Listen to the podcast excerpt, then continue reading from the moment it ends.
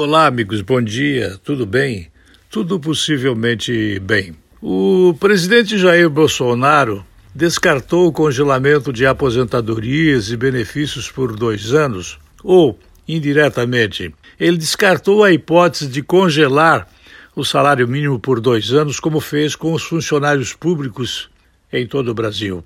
E anunciou que desistiu da criação do programa Renda Brasil, que Aproveitando o congelamento, ele iria render, se desse certo, a confecção de uma quantidade muito maior de empregos, beneficiando as empresas que gerassem oportunidades de trabalho para as pessoas. Agora, o Congresso tenta liberar o debate da pauta social para ampliar o Bolsa Família, quando o auxílio emergencial for extinto.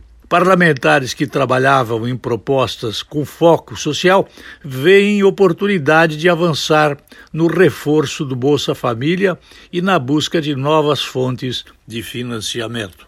Isso é o que os grandes jornais estão dizendo. Vai saber se isso é verdade ou não. A ideia que eu tenho é que o Bolsonaro vetou o Renda Brasil, mas o Congresso Nacional Rodrigo Maia e Alcolumbre vão assumir esta pauta. Por trás dos biombos, provavelmente há um acordo, mas eu não sei qual é. Eu volto logo mais.